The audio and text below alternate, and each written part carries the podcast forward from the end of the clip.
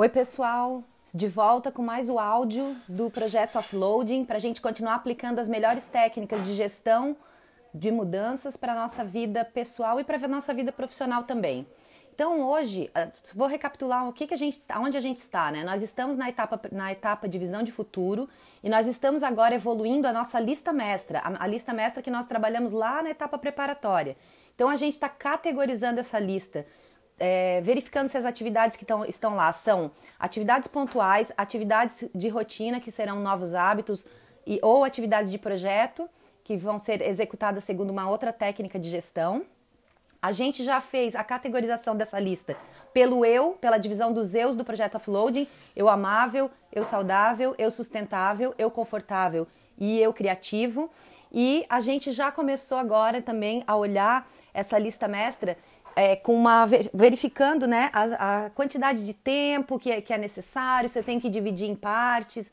É, a gente já está olhando para a lista mestra, escolhendo fazer aquela tarefa no melhor nível, de, no melhor horário, que o nosso nível de energia comporte aquela atividade.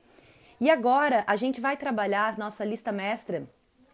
Quero que vocês anotem aí, do lado de cada tarefa, se ela demanda recurso financeiro ou não. Porque esse é um dos grandes motivos da gente não dar vazão à nossa lista de pendências, nem aos nossos sonhos, nem aos nossos projetos.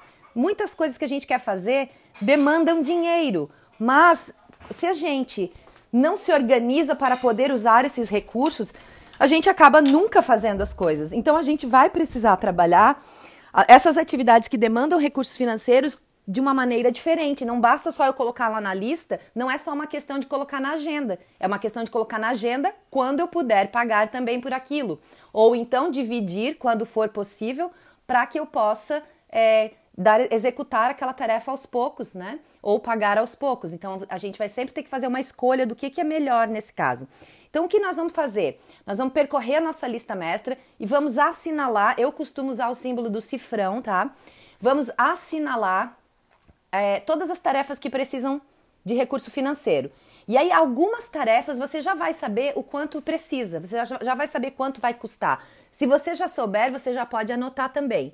Se você não souber, a gente vai ter, vocês vão ter essa, esse tempo aí para levantar essa informação.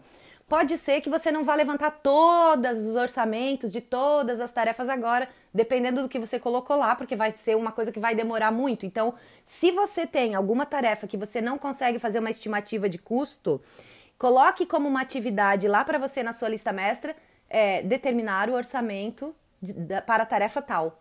Então você vai criar essa nova atividade que vai ser uma das coisas que você vai fazer depois lá no seu plano do dia seguinte. Você vai escolher um dia para colocar essa tarefa, que é, pra, é, esse primeiro passo, é um passo anterior à execução da tarefa em si. É a, é a determinação do orçamento para ela.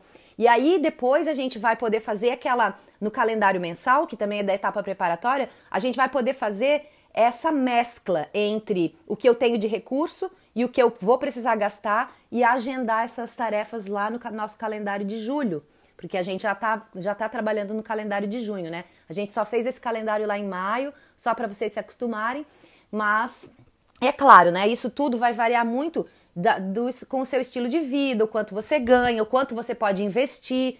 Então, isso vai variar de pessoa para pessoa e é muito mais abordado isso dentro das tarefas do eu sustentável. Mas como a gente ainda está na etapa de visão de futuro, temos ainda a etapa de hábitos, temos a etapa de projetos e elas podem ser feitas de uma maneira genérica, sem pensar num eu específico.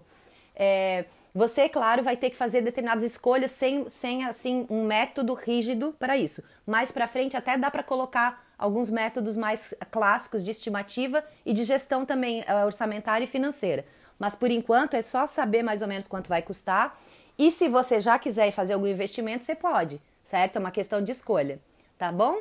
Então, vamos percorrer nossa lista mestra. A gente já está categorizando ela de diversas formas e agora a gente vai colocar lá todas as que vão custar recursos financeiros, para que essas não sejam nossos, para que isso não seja o nosso impeditivo de prosseguir, tá bom, gente? Então, até amanhã, um abraço e qualquer dúvida entre em contato.